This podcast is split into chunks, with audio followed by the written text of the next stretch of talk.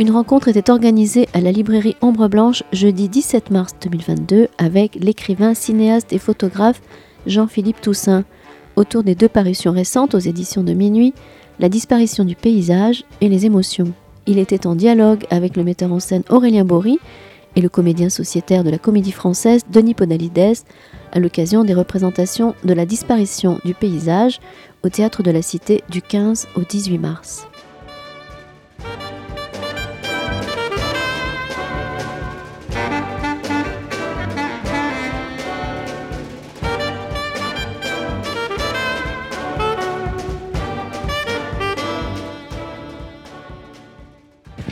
Bon, eh bien, merci pour votre très nombreuse présence.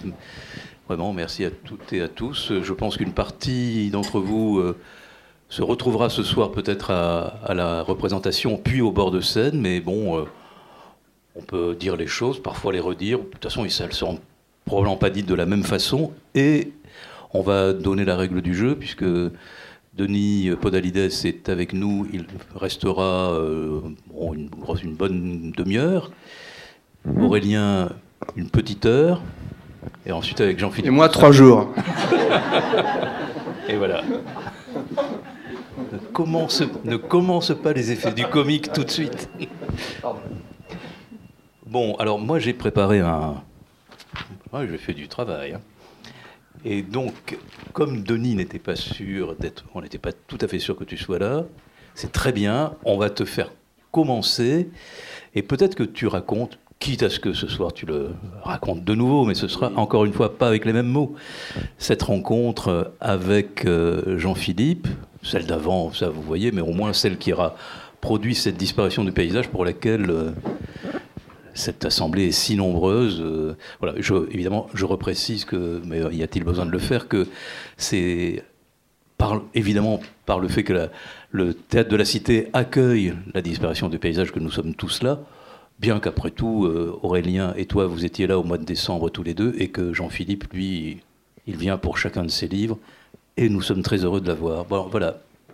Denis, oh, tu viens aussi parfois quand même, hein, ne te fâche pas. Comment? Tu viens aussi parfois, toi. Ah oui, oui, moi je suis très heureux. Hein. Oui, oui, je Alors, des élus. Allons-y. Alors, euh, je n'ai pas une très bonne mémoire des dates. Peut-être Jean-Philippe pourra rectifier. Euh, j'avais rencontré trois fois Jean-Philippe euh, dans les 10-15 ans qui ont précédé. J'avais enregistré un texte de lui qui s'appelle Football. Nous avions fait une émission de radio ensemble avec Alain Finkielkraut, je m'en rappelle, et dîner chez une amie. Et euh, il y a de ça, est-ce que c'est il y a 4 ans, peut-être en 2018 euh, Oui, c'est 2018. 2018. Euh, euh, Jean-Philippe euh, m'a parlé d'un texte qu'il avait sous la main et qu'il envisageait de destiner au théâtre et il sollicitait mon avis. Vous m'entendez bien? Oui. Ah. Comment? Plus fort quand même. Oh là là, bah dis donc. Non, le masque, excusez-moi, je ne peux pas l'enlever. C'est pour vous, ça. Il est collé. Il est collé. Je ne l'enlève que quand il y a 10 mètres entre moi et, les personnes. Euh, et, il m'a proposé un rendez-vous, qu'on se voit à Paris pour me remettre ce texte. Ça m'avait un petit peu intrigué que le fait de venir en personne, me le remettre en main propre dans un, café au Luxembourg. J'ai pris euh, ce texte, le rendez-vous a été assez bref. J'ai lu ce texte qui était assez bref assez rapidement. Et je crois me souvenir d'avoir dit d'abord à Jean-Philippe, je ne savais pas. Je ne savais pas exactement ce qu'il en était de la théâtralité ou du projet possible euh, de ce texte que je trouvais très beau néanmoins. Mais il faut du temps pour euh, faire le pas, d'apprendre, de décider d'un spectacle, de trouver aussi, d'organiser la production de ce spectacle. Ça ne se fait pas tout de suite, pas très vite. Et euh, Jean-Philippe me disait, vous faites euh, comme vous voulez, vous avez tout le temps qu'il faut. Euh, voilà, moi, ça me ferait plaisir que ce soit vous. C'est parti comme ça. J'ai laissé, j'ai lu le texte une ou deux fois, puis je l'ai laissé dormir pendant quelques mois ou quelques, je ne me rappelle plus. Et, et puis ensuite, je l'ai relu. Et là, quelque chose est né avec ce dans le texte, dans la pièce, il y a un chantier qui s'édifie euh, sur, euh, sur un, toit plat d'immeuble en face de la fenêtre du, narrateur. Et ce chantier, les phrases me semblaient absolument... D'abord, j'adorais ces phrases-là, j'adore toujours les dire, et j'avais envie de les apprendre. C'était aussi simple que ça, un désir d'incorporer le texte. Euh, et puis ensuite, nous avons eu des conversations euh, par mail où le texte était d'abord dans une première version au passé. Et euh, nous sommes rencontrés, je crois, à Paris pour ça. Et le texte, Jean-Philippe l'a ensuite mis au passé. Au présent, je raconte, c'était au passé. au présent. Et là, évidemment, ça a libéré quelque chose immédiatement, puisque c'était le présent de la représentation qui était possible. Et donc là, j'avais fermement envie de... Et j'ai commencé d'ailleurs à ce moment-là à prendre le texte. J'en ai parlé au Bouffe du Nord, qui est un, partenaire avec lequel je travaille régulièrement, le Théâtre des Bouffes du Nord à Paris, qui ont été immédiatement enchantés par le texte, par l'idée. Et euh, je me disais, mais moi j'aimerais bien, j'aimerais rencontrer pour euh, mettre en scène ce texte, parce que je me dis, il faut un espace inédit. Je sortais d'un spectacle sans décor, sans costume, sans rien, un texte de Laurent Mauvigné, euh, que vous connaissez sans doute, qui est venu d'ailleurs voir, qui a adoré le spectacle. Il est venu il y a deux, jours voir, il m'a écrit un très beau mot, euh, un texte de lui que j'aime beaucoup, qui s'appelle Ce que j'appelle oubli. Donc j'avais joué, j'ai très peu joué finalement, mais de manière très euh, sèche, sans rien. Et je sentais que pour ce texte-là, il fallait un espace, et un espace inédit, euh, un espace dans lequel le, spectateur soit invité à faire une expérience. Euh, ça me venait comme ça. Et j'ai pensé donc à Aurélien. En plus, quelques temps auparavant, par les hasards d'un tournage, je tournais sur les pas extérieurs de l'Opéra Comique à, à Paris. Euh, vraiment sur les marches, et entre deux prises d'un film qui, alors lui, n'est d'ailleurs pas du tout mémorable, qui est une catastrophe, mais il a eu cela de bon. Euh, et je, suis entré dans l'opéra comique, et c'était les répétitions d'Orphée de Gluck, c'est ça, oui, oui, oui, d'Orphée et Eurydice de Gluck, que mettait en scène Aurélien. Et j'ai vu ce, un morceau de répétition, et Aurélien, on s'est rencontrés là, on se connaissait absolument ni d'Ève ni d'Adam. Et on a, on a conversé, et, puis j'ai vu le, dispositif aussi. Et bon, j'avais déjà un autre spectacle d'Aurélien m'avait énormément frappé, qui était Plexus, avec mon ami Kaori Ito. Euh, et puis j'avais vu beaucoup de choses en, vidéo. Donc, bref, immédiatement le, le désir d'en parler à Aurélien. Et il se trouvait que les Bouffes du Nord connaissaient Aurélien. Euh, puisqu'ils avaient travaillé ensemble. Et donc voilà, nous sommes entrés en relation à ce moment-là. Et Aurélien a aimé tout de suite le texte. C'est la première chose qu'il m'a dit. On s'est rencontrés dans un café, comme on s'était rencontrés dans un café avec Jean-Philippe. Et immédiatement, ce qui m'avait beaucoup touché, il a commencé une trentaine de croquis, il y en avait partout sur la table du café. Et très vite, il y avait cette fenêtre qui, euh, qui venait, donc je sentais qu'il était parti il était vraiment parti dans la conception de, la chose. Je me disais, c'est merveilleux parce que ce genre de rencontres peuvent mettre du temps à se faire réellement, etc. Et puis on avait décidé d'ailleurs d'une première répétition, une première semaine de répétition à une salle de répétition du, théâtre des Bouffes du Nord. Et on, avait une semaine, on s'est retrouvés le premier jour. Euh, Aurélien m'a demandé pourquoi je voulais faire ce texte, comme ça, pour engager la conversation. Et je dis que je ne savais pas, mais que je lui proposais d'en jouer, euh, d'en dire une partie. Et donc, euh, il y a des très belles fenêtres dans cette salle de répétition. C'est une très belle salle. Les salles de répétition, généralement, il n'y a pas de fenêtre, c'est en sous-sol. Au français, nous, c'est comme ça. Et là, c'est une très belle. la lumière du jour fait changer l'atmosphère au long de la journée. C'est très agréable. Et donc, je me suis assis devant cette fenêtre, un peu comme la situation. Euh, euh, première de, ce texte. Avec Aurélien dans mon dos, j'ai dit une vingtaine de minutes euh, du texte et je sentais que Aurélien, derrière moi, écoutait. Ce qui était déjà pour moi très positif. Parce que tourner le dos à quelqu'un, parler, ça peut être pris. Euh, euh, il écoutait, et puis à la fin de ces 20 minutes, on dit écoute, je, crois qu'on a l'idée du spectacle, il y a la, fenêtre, euh, commencer de dos. Euh, me dit je crois que ça, c'est très très bien. J'étais très enthousiaste aussi à l'idée de commencer de cette façon-là. Et donc, on se disait qu'on commençait une semaine formidable de répétition. Et le lendemain, c'était le confinement. Et donc, on est resté sur cette, euh, je sais pas, ces deux heures de répétition. On s'est parlé, évidemment, comme nous tous, nous sommes tous parlés euh, dans le monde entier par visio. Et on a continué un peu à, parler du texte. Et, et on s'est retrouvé plusieurs mois plus tard à Toulouse, euh, là dans, au TNT, et là dans le... Non, on avait fait une autre réunion, euh, ça, tu en parleras mieux que moi, d'élaboration euh, délicate, parce que c'est un espace qui est très délicat. Donc voilà, voilà la genèse, et c'est ça qui nous amène ici, aujourd'hui. Aurélien, tu avais visité la salle de bain de Jean-Philippe Toussaint avant de, de le rencontrer, ou, ou tu t'es contenté de la salle à manger? Merci Denis euh, d'avoir euh, raconté tout ça.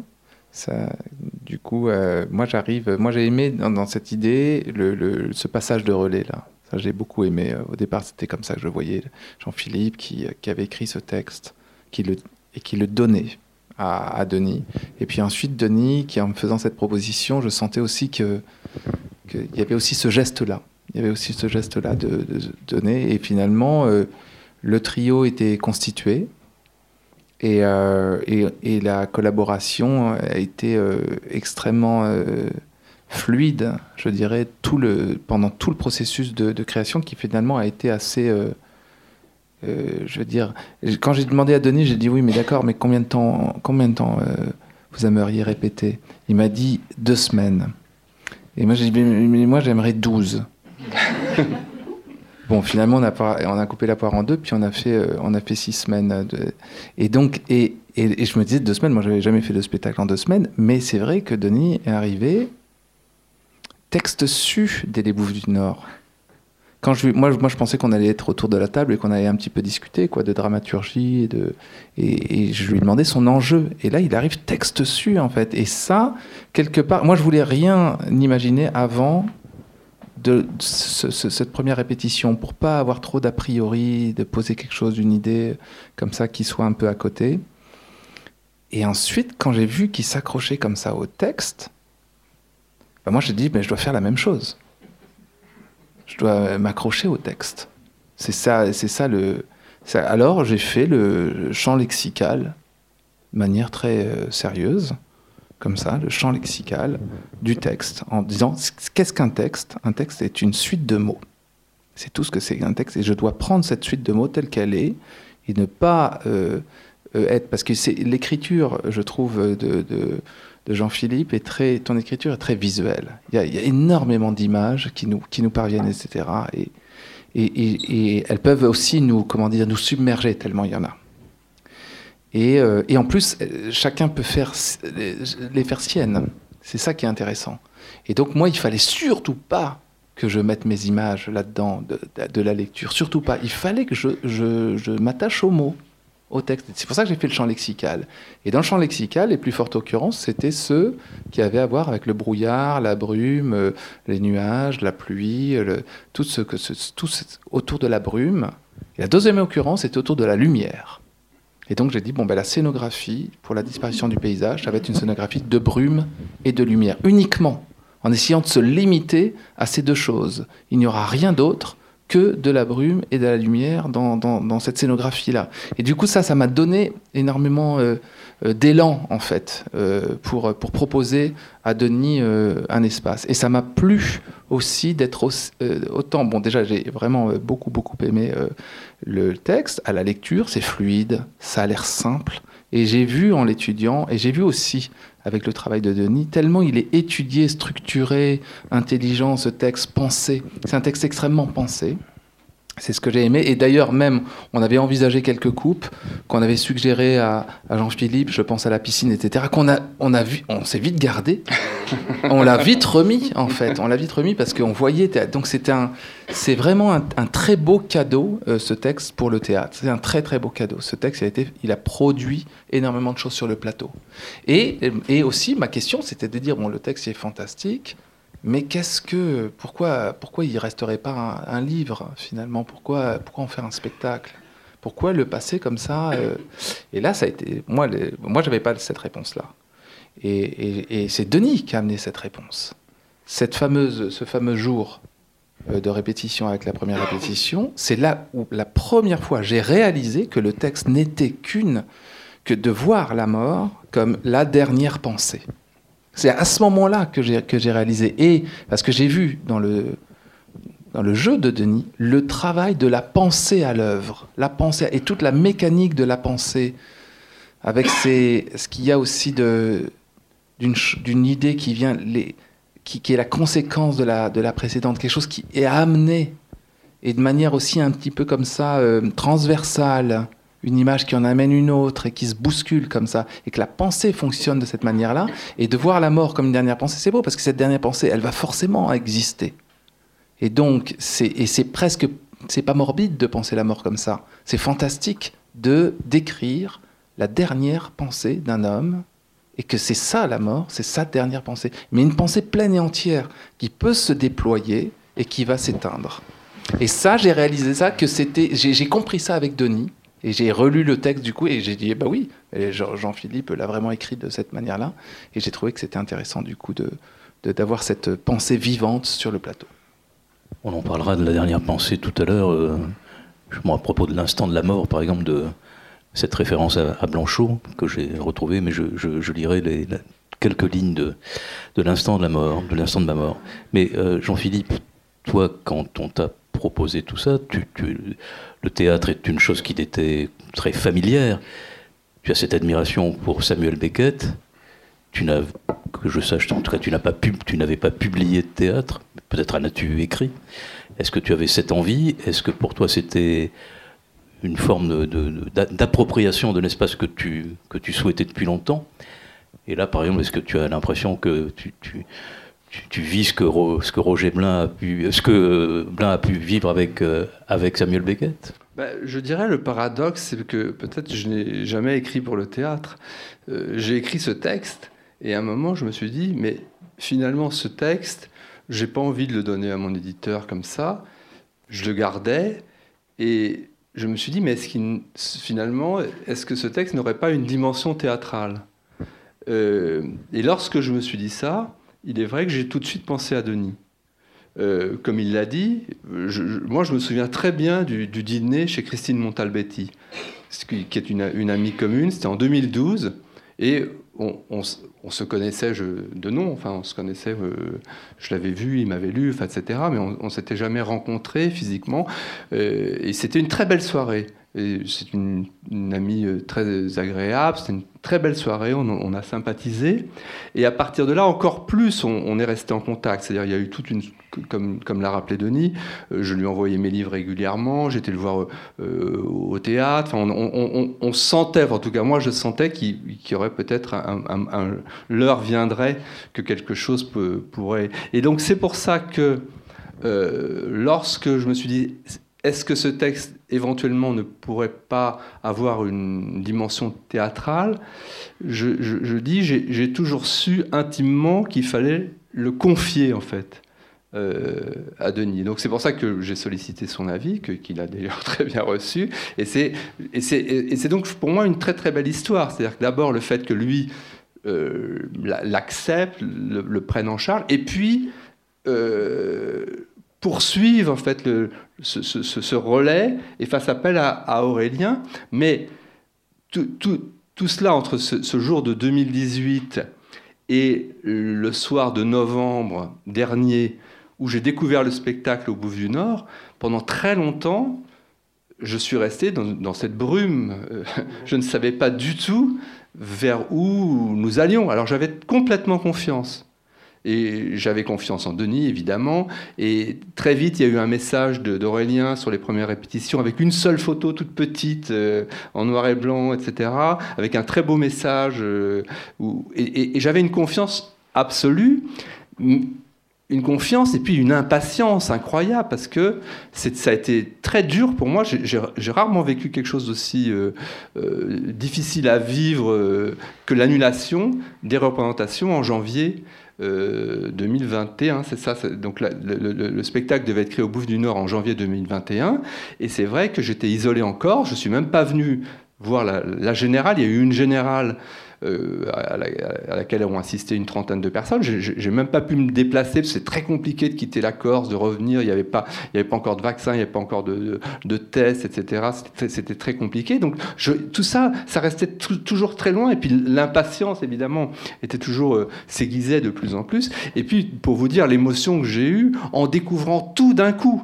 C'est-à-dire qu'en fait, eux, ils avaient travaillé en effet avec infiniment euh, de patience, infiniment de subtilité, euh, etc. Et toute cette finesse, toute cette subtilité, tout, j'ai reçu tout d'un coup.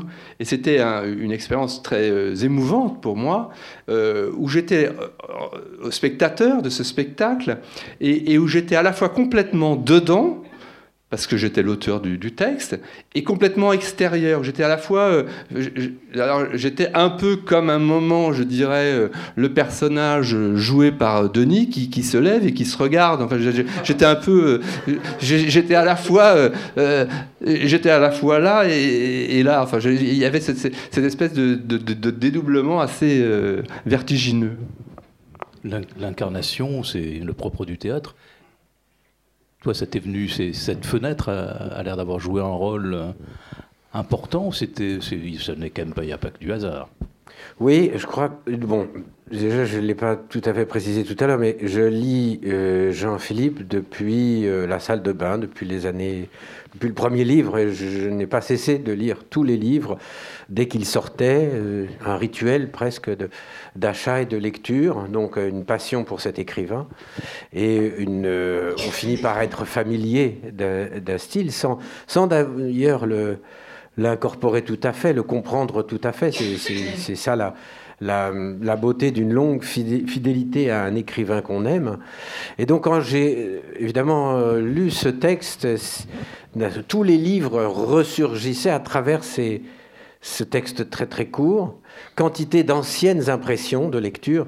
Parfois on garde, qu'est-ce qu'on garde d'un écrivain qu'on aime follement lire? Quelquefois quand on récapitule les moments, et, eh bien j'avais beaucoup de moments de fenêtre, beaucoup de moments de lumière, euh, de, sensations très précises, très délicates du, jour, du jour qu'on est, de l'heure de la journée, matin, midi, nuit. Euh, le soir, de, toutes, ces, impressions. Et donc je retrouve ça dans le texte.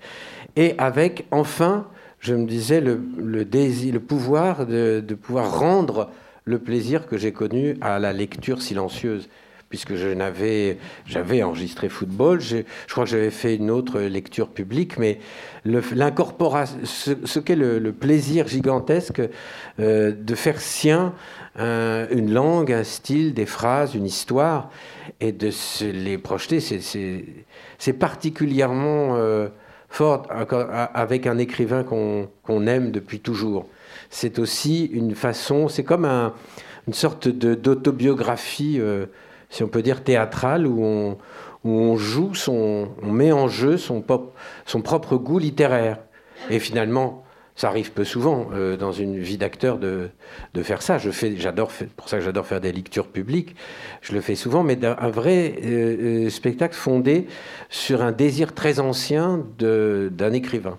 Et effectivement, cette fenêtre d'Ostende, très vite a synthétisé un peu toutes les ce, goût contemplatif que j'ai de la littérature de, de Jean-Philippe Toussaint, et puis aussi cet humour. Il y a, il y a un humour qui est, qui est que je trouve constant, même dans ce texte.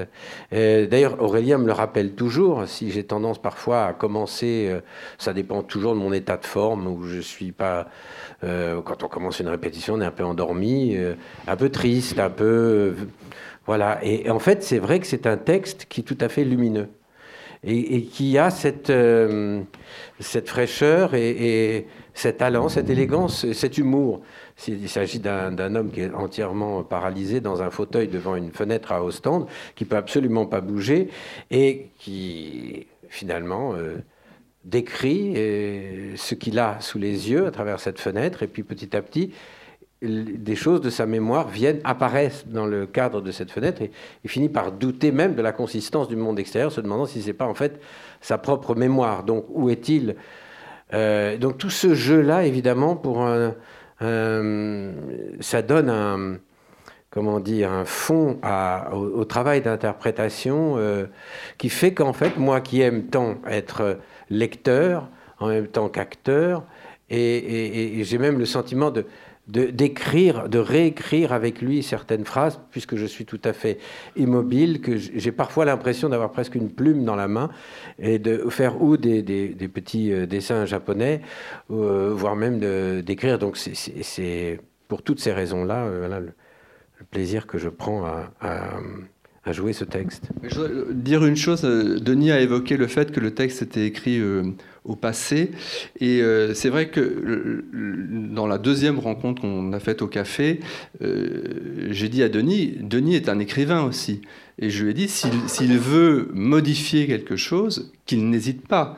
Et Là, il m'a répondu comme acteur. Il a dit non, non, non, je ne touche pas. Et même si c'est difficile, je, le ferai. J'étais très surpris de ça, parce que moi, j'avais toute confiance à, lui dire, mais on pourrait peut-être, si, pour telle ou telle raison, dans les répétitions, vous vous rendez compte que euh, ceci ralentit ou ceci ou cela, là, il, a dit non, la difficulté du texte fait partie du, travail de l'acteur. Et, il tenait à, le dire comme ça. La seule chose qu'il m'a dit, à juste titre, c'est que le temps du théâtre est plutôt le présent.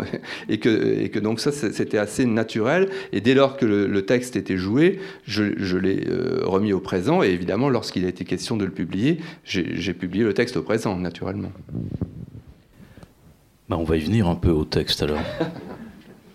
Bon, on, l'a entendu, tu, devais présenter d'ailleurs ici la, fin du paysage il y a un an. Euh, oui, une bonne année, oui, c'était en mars dernier, je crois. Et puis tout a été arrêté. Euh, et pour une, pour une deuxième fois. Il y, a cinq, cinq minutes Non, d'accord. Je vois, les, on, sort les, on sort les téléphones.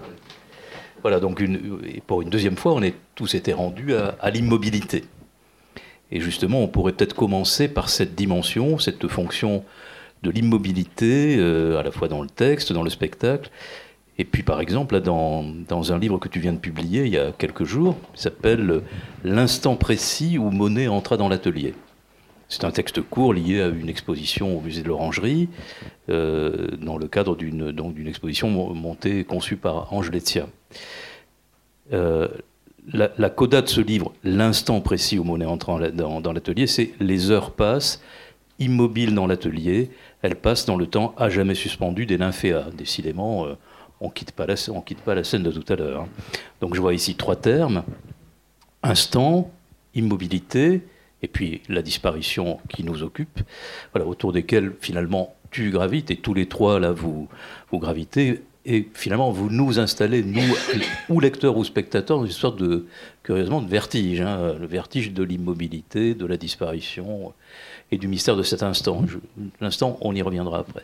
Ben, il y a cette dialectique immobilité-mouvement alors, en effet, vous avez, euh, tu, remarques à juste titre qu'elle est présente, très présente dans les deux textes, mais elle était au centre de mon premier roman, La salle de bain. La, salle de bain, en fait, il y a trois moments, il, regarde son visage dans un miroir de poche pour voir le, temps qui passe et il se rend compte que le temps n'a pas l'air de passer. Il regarde une dame blanche, une glace fondre. Et il y a trois moments, il regarde tomber la pluie où il essaye d'isoler une seule goutte euh, pour essayer de percevoir le passage du temps. Et cette dialectique, en fait, de, façon très empirique, j'avais, je m'étais dit, mais un peu comme, comme les Grecs ont pu percevoir le passage du temps, finalement, cette, dialectique immobilité-mouvement, c'est-à-dire que le temps, lorsqu'on le regarde, a l'air immobile, il, il n'a pas l'air de passer, et puis on sait tous très bien que le temps a passé. Il suffit de se voir dans la glace. Et une photo de soi-même, euh, 10 ans avant ou 20 ans avant. Et, cette qualité du temps qui est à la fois immobile et en mouvement était au centre de, mon premier roman. Et, il est évident que le défi, un des défis du texte, la disparition du paysage, c'est comment donner du mouvement à ce personnage immobile. Le, point de départ, le, narrateur euh, de la pièce, disons, est, immobile dans un fauteuil roulant. Et pourtant, le spectacle vogue, euh, part, euh, suit le, mouvement de la pensée et que c'est justement cette tension entre l'immobilité physique et le, mouvement dynamique permanent de la pensée qui fait que, que, le, texte avance, que, le, que, le, spectacle se passe. Et donc c'est vrai que cette thématique immobilité-mouvement, en effet, elle est présente euh, dans la réticence, dans la télévision. Je crois, je crois. Alors, mais de façon, je dirais, pour moi, emblématique, parce que je l'avais pensé comme ça pour la salle de bain, et évidente pour la disparition du paysage. Et, bien sûr aussi pour le Monet, c'est pareil, puisqu'il y a aussi cette tension avec, avec neuf paragraphes où il, Monet est à la fois toujours arrêté et toujours en mouvement dans le temps. Donc dans ces deux derniers textes, c'est encore plus euh, frappant. Et en effet, si on, si, on, si on prolonge la réflexion, on devrait trouver d'autres occurrences. Je n'en doute pas. Mais Aurélien faisait remarquer à juste titre qu'il y avait ce réseau euh, finalement d'influence avec d'autres textes. cette disparition du paysage, euh, il y, a des échos avec bien d'autres choses en fait. Oui, moi, moi j'avais vraiment euh, constaté ça effectivement. C'est ce qui m'a beaucoup intéressé parce que c'est très riche. Du coup, ça enrichit. Il y a beaucoup de niveaux de lecture et beaucoup de, beaucoup de ponts qu'on peut faire et beaucoup de récurrences avec d'autres textes. Euh, y il y avait aussi une chose, parce que finalement, il y a le, dans ce mouvement, dans cette dialectique entre le mouvement et l'immobilité, il y a la pensée, il y a le recours à l'imaginaire. Le recours imaginaire comme un recours toujours possible, comme un recours salvateur. Il y a dans le recours à l'imaginaire quelque chose de terriblement, enfin de formidablement humain, c'est-à-dire qui appartient totalement au plaisir et à la nécessité de recourir aux représentations. On se représente les choses pour les penser, et pour se penser soi-même dans le monde, on a recours à la représentation. Et là, il y a un dernier recours à la représentation, à l'imaginaire. Et ça, c'est euh, euh, quelque chose qui, m'intéressait du fait que euh, ce texte, c'était écrit à la première personne. Donc c'était d'une certaine manière Jean-Philippe Toussaint qui se, mettait en scène dans sa, mort dans sa mort, et qui, euh, esquissait là euh, son dernier livre. Son dernier livre. Donc il y avait un côté de l'atelier de la pensée, mais de l'atelier de l'écrivain, de l'atelier de l'artiste. C'est pour ça qu'avec le Monet, j'ai beaucoup aimé ce motif de, de l'atelier, puisqu'il est dit à un moment dans la disparition que l'endroit où il se trouve est là où il a écrit un de ses livres qui, se passe, qui se passe à Tokyo. Et donc, je, moi, je me retrouvais un petit peu, en prenant ce texte, un petit peu dans l'atelier de, de, de l'écrivain. Et alors, euh, j'ai, été directement lire euh, un texte que je n'avais pas lu de Jean-Philippe Toussaint, qui était L'urgence et la patience. Ça, ça m'a beaucoup intéressé, parce que c'est en gros euh, le livre de, de, cuisine, on va dire, c'est-à-dire comment j'ai écrit certains de mes livres. et, et, donc c'était, c'était des très beaux textes qui m'ont énormément inspiré, où on voit un petit peu l'univers de, ton écriture, de comment euh, Jean-Philippe Toussaint écrit et échafaude son écriture, quelle, a été aussi son histoire, son histoire personnelle avec les éléments euh, biographiques, autobiographiques qu'il met dans ses livres et ses récurrences. Et on en voit beaucoup avec les émotions, mais aussi la clé USB. Je pense aussi au décor avec le Berlaymont, avec euh, ces, grandes institutions qui font quand même, on parle aussi de blockchain, etc. Donc ça, tout ça m'a beaucoup euh, intéressé, cet ancrage euh, dans l'époque, hein, cet ancrage comme ça, qui est, très très fort, et en même temps pour parler aussi de choses complètement universelles et intemporelles. Et intemporelles. Mais une chose que j'ai trouvé fascinante en découvrant le spectacle, c'est la manière dont Denis incarne cette chose extrêmement abstraite qui est le cours de la pensée. Et, en fait, c'est ça qui est absolument incroyable, c'est la subtilité avec laquelle on a l'impression de, le spectateur a l'impression de déambuler dans le cours de la pensée de, ce narrateur. Et, ça, je trouve, c'est cette façon de, l'incarner. Et, c'est quelque chose qui, normalement, le cours de la pensée n'est pas quelque chose qu'on a l'habitude de, matérialiser. Et c'est ça que je trouve euh, extrêmement émouvant dans le spectacle, avec toutes les finesses et subtilités de, du jeu. Enfin, et, évidemment aussi toute l'élégance de, la mise en scène, les, idées. Enfin, je, dis, je dis ça encore, combien j'étais fasciné par la multiplicité des, petites inventions, des pour, Denis sur, des variations infimes d'intonation ou pour des, toutes petites idées. Et en fait, c'est n'est pas les grosses idées, on dit, ah, ça, c'est pas des gros booms, c'est toute une accumulation de minuscules subtilités. Ça, je trouve ça extrêmement beau parce que finalement, c'est pas ça d'habitude qu'on retient, c'est pas ce qui est le plus tape à l'œil, c'est le moins qu'on en puisse dire. C'est là, c'est une accumulation d'infinies variations subtiles et tout en finesse.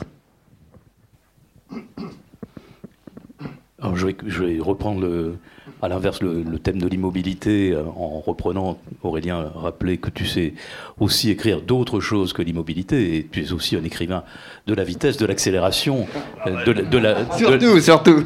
De, la, lumière. Et alors, justement, je reviens à l'instant parce qu'il y a depuis quelques années, là, il y a un mot euh, qu'on entend assez souvent à la, radio, c'est ce mot de kéros, hein, savoir se saisir de l'instant.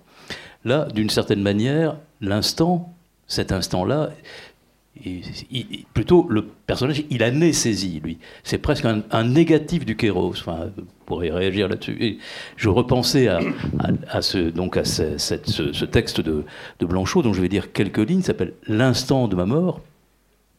Et Aurélien le disait, ça aurait pu être l'instant de ta mort à toi.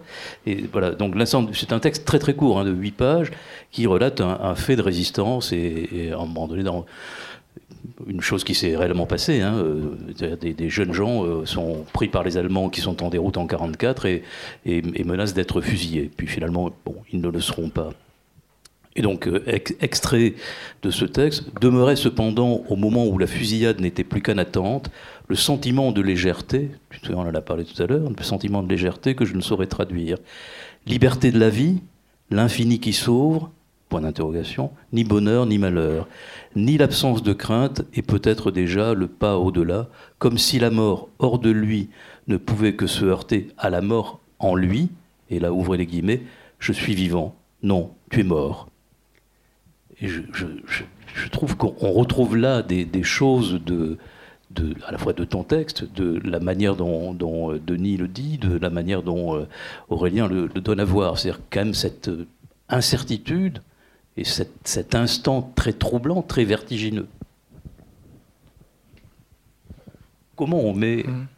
comment on, comment on met en scène un, instant, encore une fois, comment on incarne ce qui est un inincarnable et que le mot aide à comprendre, mais l'image au théâtre oui, mais c'est presque, il y a quelque chose qui fonde le théâtre, là, dans, dans ce que tu viens de dire. Euh.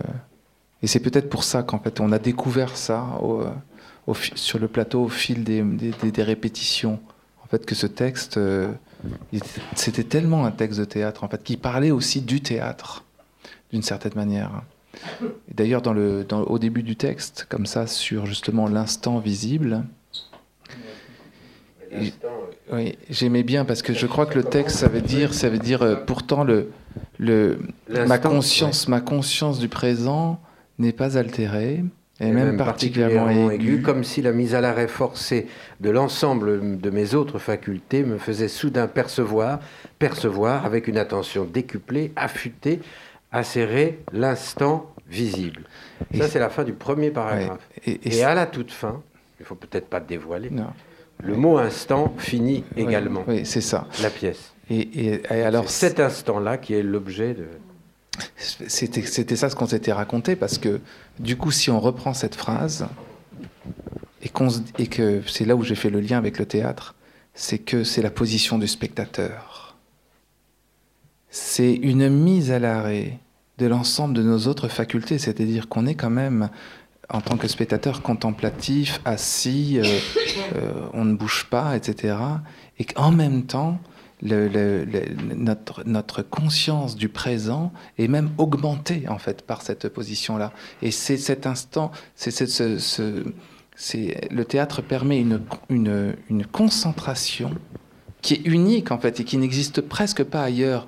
Un sens du détail, on est sensible à quelques secondes, à quelques centimètres, on est sensible à toutes les variations. On est, il y a une salle, moi je suis toujours fasciné de voir ça et ça m'intéresse beaucoup, de voir une salle comme ça, de 500, de 600 personnes, extrêmement silencieuse, complètement concentrée sur ce qui est en train de se passer, sur l'instant. Et en même temps, cet espace qui s'ouvre par l'effort de concentration, justement. Et donc, euh, voilà, alors ça c'est un des exemples où, je trouve qu'il y a du théâtre là-dedans, dans son dispositif hein, et dans son fondement. Et c'est pour ça aussi qu'on a eu envie d'aller vers un dispositif et vers un dispositif de théâtre, c'est-à-dire qu'il y a un théâtre dans le théâtre, c'est-à-dire que nous regardons quelqu'un qui regarde. Oui, et toute la construction du texte euh, peut se résumer à cet instant.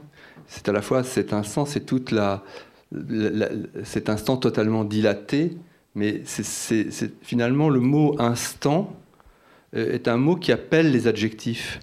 Euh, euh, réfléchissez un instant, puis, si je puis dire, et ajoutez un adjectif à instant, et vous aurez une formule poétique. Bon, il y a l'instant décisif de Cartier-Bresson, l'instant visible, quand je l'ai écrit, j'étais très content. là, je pensais à l'instant humain pendant qu'on parlait, je disais l'instant humain. Est-ce que finalement l'instant humain n'est pas à la fois un instant, toute petite particule dans le temps, mais riche de tout notre passé, de riche de toute notre histoire, de nos sentiments, de, et, que, et que finalement on, pourrait euh, réfléchir à quelque adjectif que ce soit euh, le mot instant, finalement, euh, prendrait une dimension tout à fait extraordinaire. Et c'est vrai que c'est une des choses, évidemment, à laquelle j'ai beaucoup réfléchi pour, pour le, la disparition du paysage, c'est que, en fait, tout ce qu'on a vu, à la fin, on peut dire, mais ce, n'était qu'un instant. Et, c'est ça qui, je trouve. Euh, et, en fait, normalement, bon, là je l'ai dit, dommage, mais on, ne le sait qu'à la fin. c'est une enquête, c'est une enquête vers cet instant. Absolument. La, dimension de l'enquête est évidemment très importante, et c'est ça aussi qui, qui permet aux, aux, spectateurs d'avancer. On, est toujours avec Denis, puisque enfin je dis Denis, mais c'est le narrateur en réalité, qui, s'interroge sur ce qui lui est arrivé et naturellement le spectateur va se mettre derrière lui ou avec lui et lui-même va se demander mais en effet qu'est-ce qui lui est arrivé, pourquoi est-il là? Et, le narrateur n'arrête pas de se le demander. C'est un leitmotiv, mais presque il se dit mais qu'est-ce que je fais là? Alors on va continuer dans le champ lexical, comme tu disais, Aurélien, et, passer aux images tu, tu, veux, y, tu veux y aller? Ouais, je veux y aller. Tu veux y aller alors? Je vais écouter la question. il la connaît, il la connaît. Ah, il la connaît, attends, c'est pas sûr, hein? Et voilà, donc euh, dans ce champ, bah, euh, petit exemple de, dans le champ, pour retrouver le champ lexical, un matin au réveil, je le dis beaucoup moins bien, c'est dommage que tu ne me le dises pas. Un matin, tu le connais par cœur. Un matin, un matin au réveil, dans le une heure, c'est dans une heure. Alors, un matin au réveil, le brouillard, le brouillard a complètement envahi l'encadrement de la fenêtre. Bon, alors un matin au réveil, le brouillard a complètement envahi l'encadrement de la fenêtre. Aussi loin qu'on peut observer, la plage a disparu dans la brume. Donc on a déjà deux mots du champ lexical. mais, là, c'est la fenêtre qui, à nouveau, décidément, tu t'en vas et la fenêtre arrive.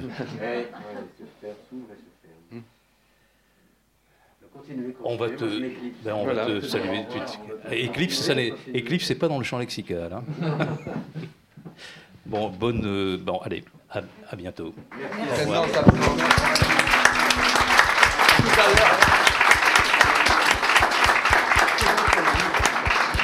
dans quel livre L'instant de ma mort. Oui, mais dans lequel? Ah, c'est pas l'instant de ma mort. Le texte qui était chez. Magnifique. Tout petit.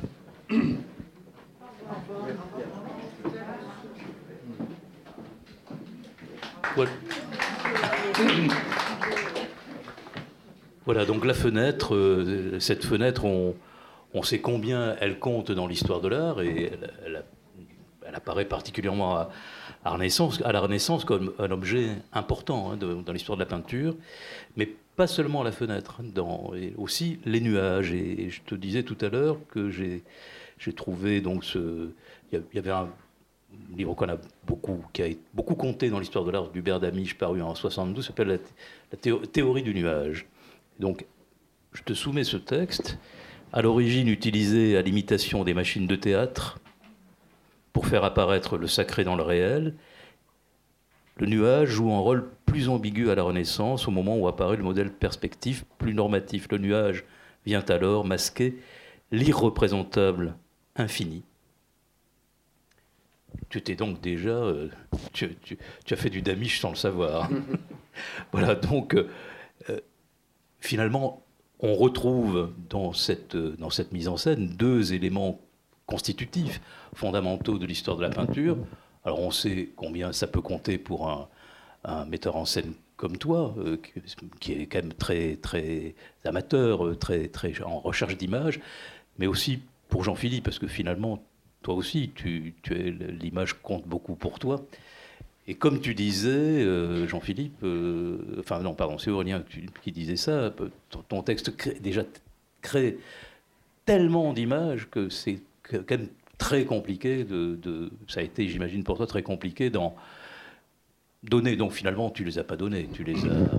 Non, j'ai travaillé sur un processus en fait, parce que je préfère euh, travailler sur un processus qui va donner un résultat que j'ignore encore et que je vais découvrir, plutôt que de vouloir euh, rechercher un résultat. Donc euh, la, la recherche de la forme, en fait, la forme arrive et naît d'un processus que l'on trouve adéquat ou qu'on le trouve juste, qu'on le trouve indiqué, particulièrement indiqué ici.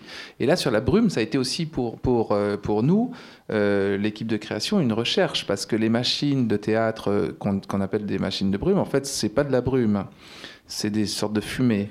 C'est des sortes de fumée et, et, ça donnait pas du tout. Enfin, moi, je les connaissais déjà et je voulais pas ces machines-là parce que je sentais que c'était pas ça.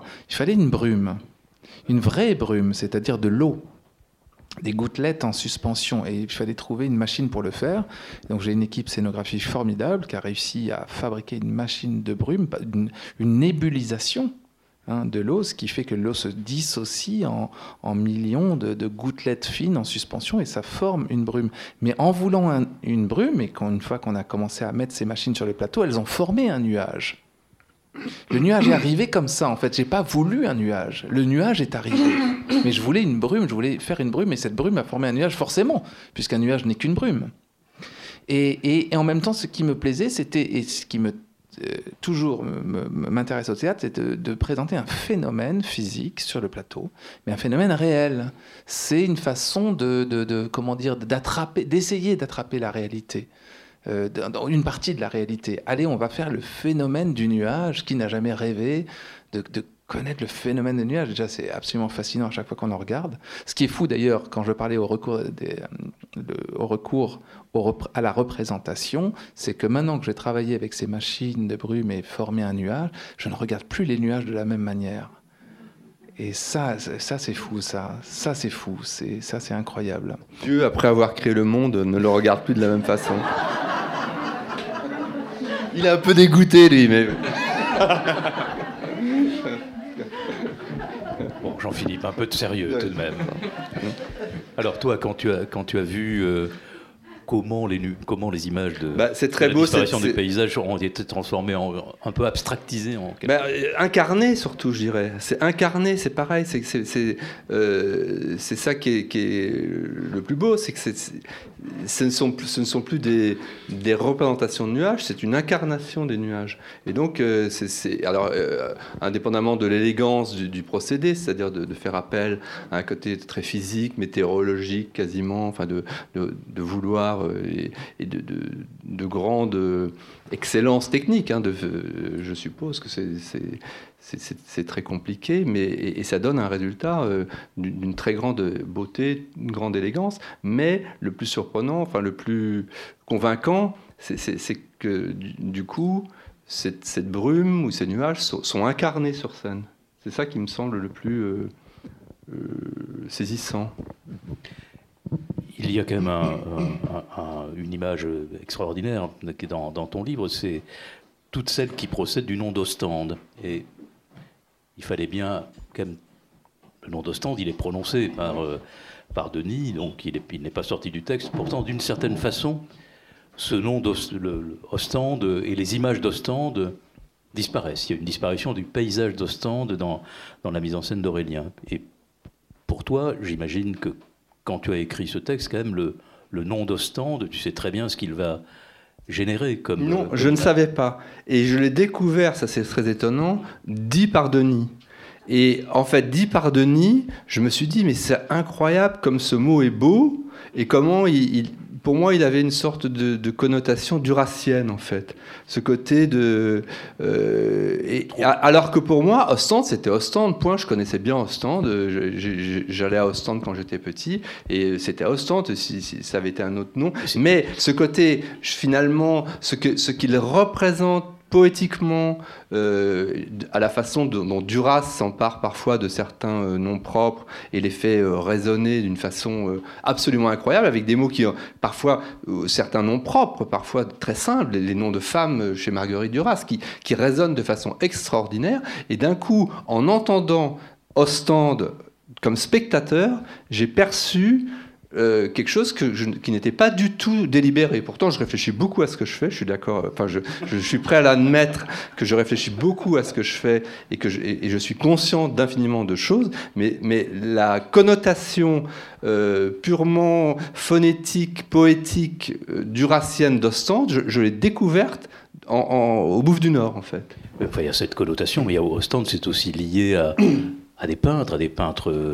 à des peintres comme Spiliard. Oui euh, James Ensor aussi a peint Ostende, il est né à Ostende, il a peint des toits d'Ostende. En plus, lui, il, n'a peint que des toits et des, et des, ciels d'Ostende. Une confidence, Spiliart était dans une des premières versions du texte. Ah, je, la fenêtre, euh, mais, mais, évidemment, dès lors que je citais Spiliart, je, je, devenais finalement un peu trop concret et je laissais un peu moins de place à, à l'imagination. Mais par exemple, la façon dont je parle de, des rides de, de, la plage, je pense que c'est à ce moment-là que j'avais prolongé par une métaphore avec. Euh, la peinture de Spiliart. Et finalement, je me suis dit, c'est mieux de ne pas faire la référence parce que c'est mieux qu'on y songe, que tu y penses, euh, et ça suffit. Parce que si j'avais dit Spiliart, je, je, je, réduisais les possibilités d'imagination en fait.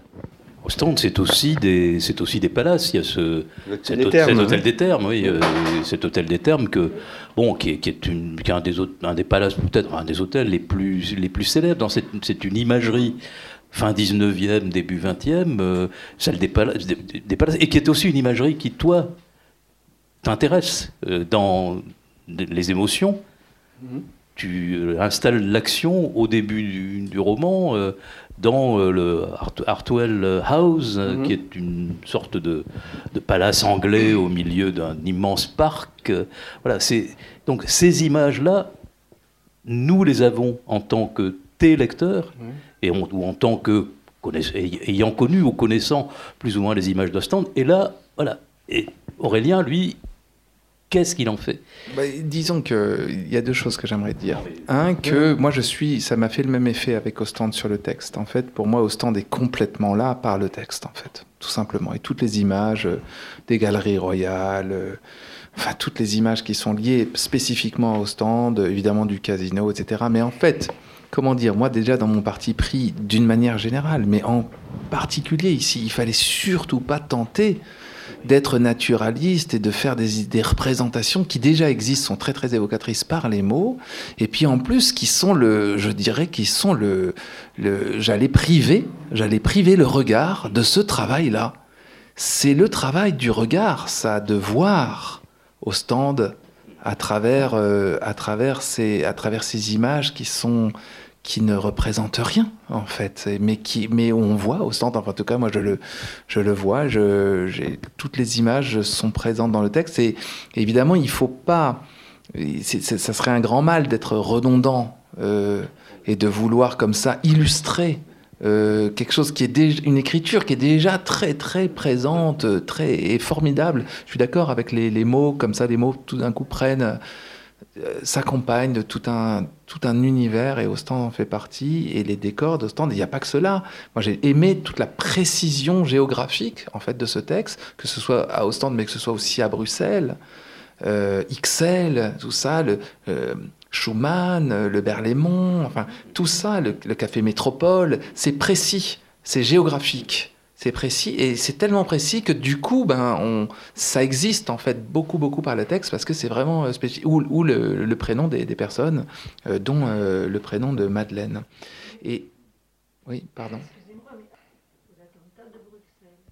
Oui, bien sûr. votre idée ou pas? Alors, je, je, je, pourrais faire une, réponse qui, qui revient à la genèse du texte, en fait, parce que la genèse du texte, je, je vais prendre 2-3 minutes, euh, c'est une exposition qui avait lieu au musée d'Ixelles. Ixelles, c'est un quartier de Bruxelles, qui s'appelait Paysages de Belgique. Cette exposition a eu lieu en 2015. Et il m'avait proposé d'écrire un texte. Donc, euh, euh, j'ai accepté euh, d'écrire un texte pour le catalogue de l'exposition Paysages de Belgique. Et j'ai tout de suite pensé, Paysages de Belgique, pour moi, c'est Ostende.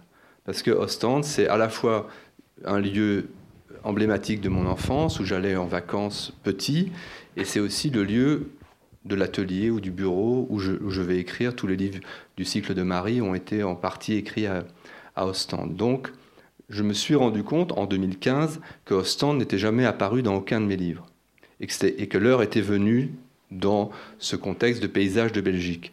Et j'ai imaginé euh, finalement quelqu'un victime d'un accident, quel qu'il soit, euh, qui allait être immobilisé et qui aurait en face de lui, sous les yeux, le paysage euh, et ce paysage allait disparaître. Et comment allait-il disparaître? Parce que le, casino d'Ostende qu'il avait dans son champ de vision allait être surélevé et petit à petit, sa vue allait complètement se boucher et il allait se retrouver enfermé. En fait, dans ce premier texte qui a, été publié dans le catalogue de, de l'exposition Paysages de Belgique, il n'était pas question des attentats encore. Et lorsqu'ont eu lieu les attentats euh, du Bataclan, puis surtout l'attentat le 22 mars 2016 de Bruxelles, dans le métro de Bruxelles, et à l'aéroport aussi, mais enfin surtout dans le métro, je me suis dit qu'il y avait là peut-être pour moi une façon de nourrir ce texte que j'avais déjà écrit et d'expliquer que cet accident n'était pas nécessairement euh, quelqu'un renversé par une voiture ou quelqu'un euh, qui aurait fait une chute ou quelqu'un, euh, voilà, mais que ce, qu'est-ce qui serait passé si, comment moi-même, habitant Bruxelles, j'aurais pu me trouver dans le métro et, quel, qu'est-ce que ça aurait représenté que je me trouve dans le métro? Et ce que ça représentait, c'était une intrusion intolérable euh, du réel dans ma pensée, dans, le, finalement dans le sanctuaire de mon fort intérieur qui imagine des, scènes romanesques. Et en fait, c'est ça, le, c'est ce centre-là, absent au début, que, que j'allais rajouter, et qui fait que finalement, euh, les attentats ont c'est une des possibilités majeures du texte, mais ce qui est important aussi, c'est que ce n'est pas la seule et il ne faut pas nécessairement, absolument euh, insister là-dessus, puisque c'est quelqu'un qui a eu un accident. Mais cette dimension-là, finalement, ça donne au texte quelque chose de beaucoup plus euh, actuel et en résonance avec nos temps, nos sombres temps. Il faut dire que le Berlaymont est un des lieux du roman les émotions, un des lieux, même, le, on va dire, des lieux centraux du roman Les émotions, mais qui est dans, lequel se produisent des, des séries d'événements finalement très liés au côté très artificiel de notre société, mhm. très d'illusion de notre société. Et finalement, c'est ce que tu dis, euh, tout d'un coup, il y a un retour du vrai réel, comme c'était un retour du vrai réel, et dans la disparition du paysage, donc dans l'autre livre, et, et, par lequel, euh, et dans lequel il y a quelqu'un qui euh, en est bon, euh, la victime définitive. Enfin, ce... Il y a aussi, quand je pense au Berlaymont et aux émotions, il y a le, chantier. Le chantier. Le chantier. Il y a le chantier. Et, et le chantier, c'est marrant parce que c'était la pour la mise en scène, c'était le vrai défi. En fait, pour moi, le vrai défi, c'était, il était, c'était sur le chantier. Et, euh, et voilà, ça a été, comment dire, ça a été, euh, c'était une, angoisse aussi, d'une certaine manière. C'est ton retour du réel à toi. Là. voilà, et là c'est le retour, et, ça, c'est retour du réel. voilà, c'est le, finalement c'est le théâtre qui m'a apporté ensuite la solution. et donc, mais c'est peut-être la dernière chose qui est arrivée. Avant, je, je butais un peu sur l'idée du chantier. Le chantier, c'était compliqué parce que je savais qu'il fallait le faire, ce chantier, qu'on ne pouvait pas que l'évoquer. Il fallait le faire. Il est fantomatique et réel. Oui, c'est ça. Il fallait le faire. Et, le chantier, quand même, est très présent euh, un petit peu partout. Tout comme, je ne sais pas si c'est en rêve que j'ai pensé ça, ou si c'est toi qui me l'as dit. Peut-être que c'est toi qui me l'as dit. Mais qu'il y a eu cette surélévation du casino d'Ostende. Oui, alors en effet, il y a eu, euh, en effet, il y a eu. Euh, alors je, je, ne l'ai pas vécu euh, de façon documentaire et je ne l'ai pas. Mais disons que l'idée m'est venue de ça, c'est en tout cas, il en a été question et l'appartement qu'on louait avait cette vue-là, mais je n'ai jamais vu de mes yeux ce que ça donnait après. Est-ce que ces gens ont vraiment été privés complètement de vue, jusqu'à quel point Mais en tout cas, c'est un, élément, ça vient du réel en fait. c'est ça, que j'aime, c'est ça que j'aime beaucoup toujours, c'est que à la manière des rêves un peu, où on, vient prendre des choses du réel pour, euh, pour échafauder des scénarios, que le rêve fonctionne comme ça. Là, l'écriture fonctionnait comme ça. Et donc, après, en faisant des recherches sur le casino d'Ostende, je me suis rendu compte qu'il y avait une salle de spectacle mhm. et que le comble alors serait d'aller jouer ah la disparition du paysage à l'intérieur du casino d'Ostende. Ah, c'est très beau, très, très beau.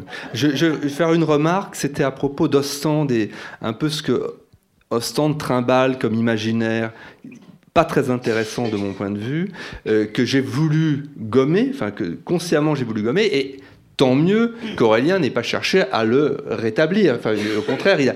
Et autant j'ai finalement été extrêmement discret sur cette évocation d'Ostende, autant j'ai été incroyablement précis et maniaque sur la description du chantier.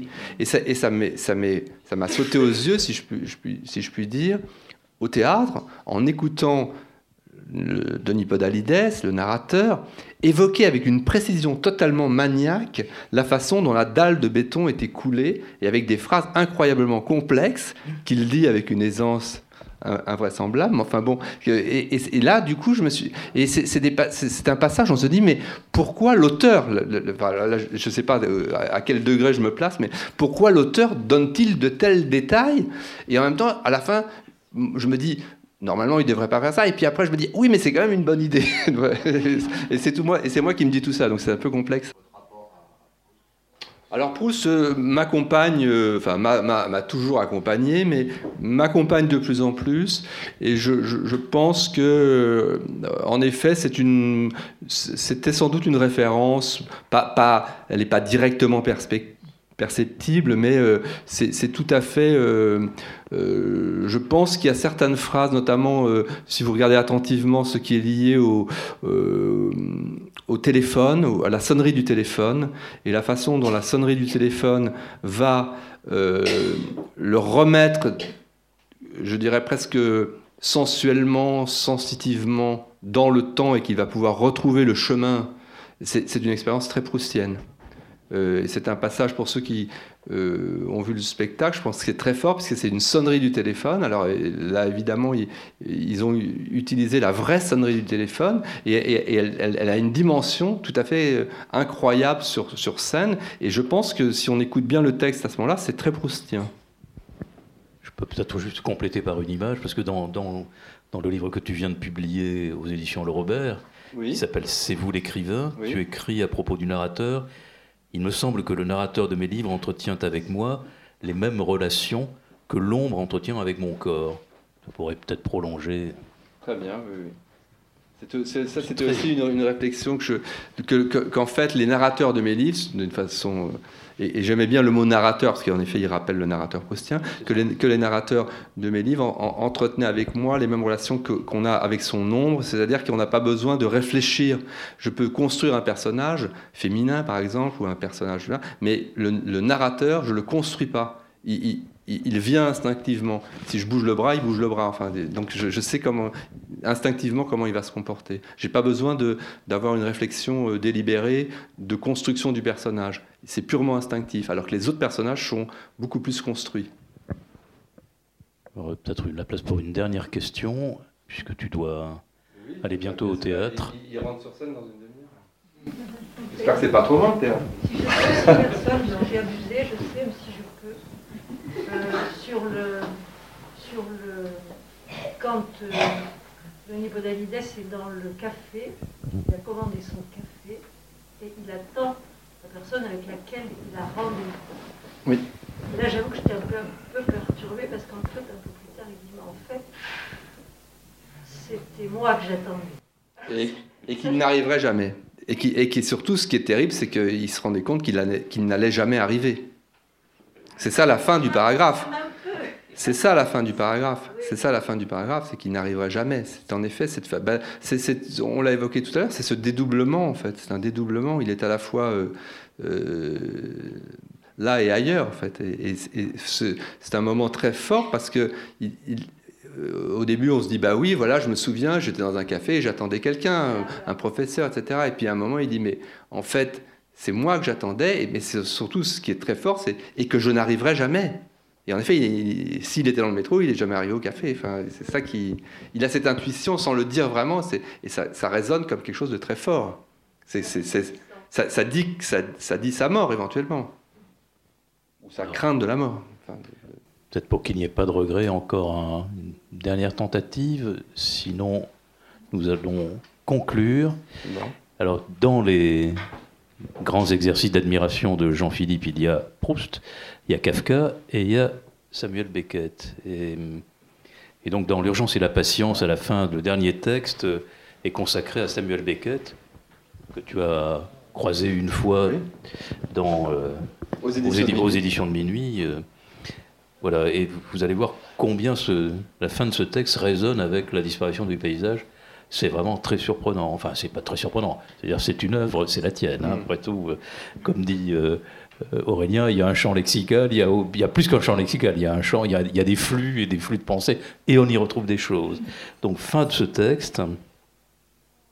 J'avais travaillé, dans- j'avais travaillé toute la journée dans la chambre à coucher de mon grand-père et je lisais Malone meurt dans l'autobus. Je n'en étais encore qu'au début du livre, j'ignore quel passage j'étais en train de lire. Qu'ai-je lu de si frappant alors que 30 ans plus tard reste encore vivante et intacte la sensation de cet instant du temps? Je ne sais pas.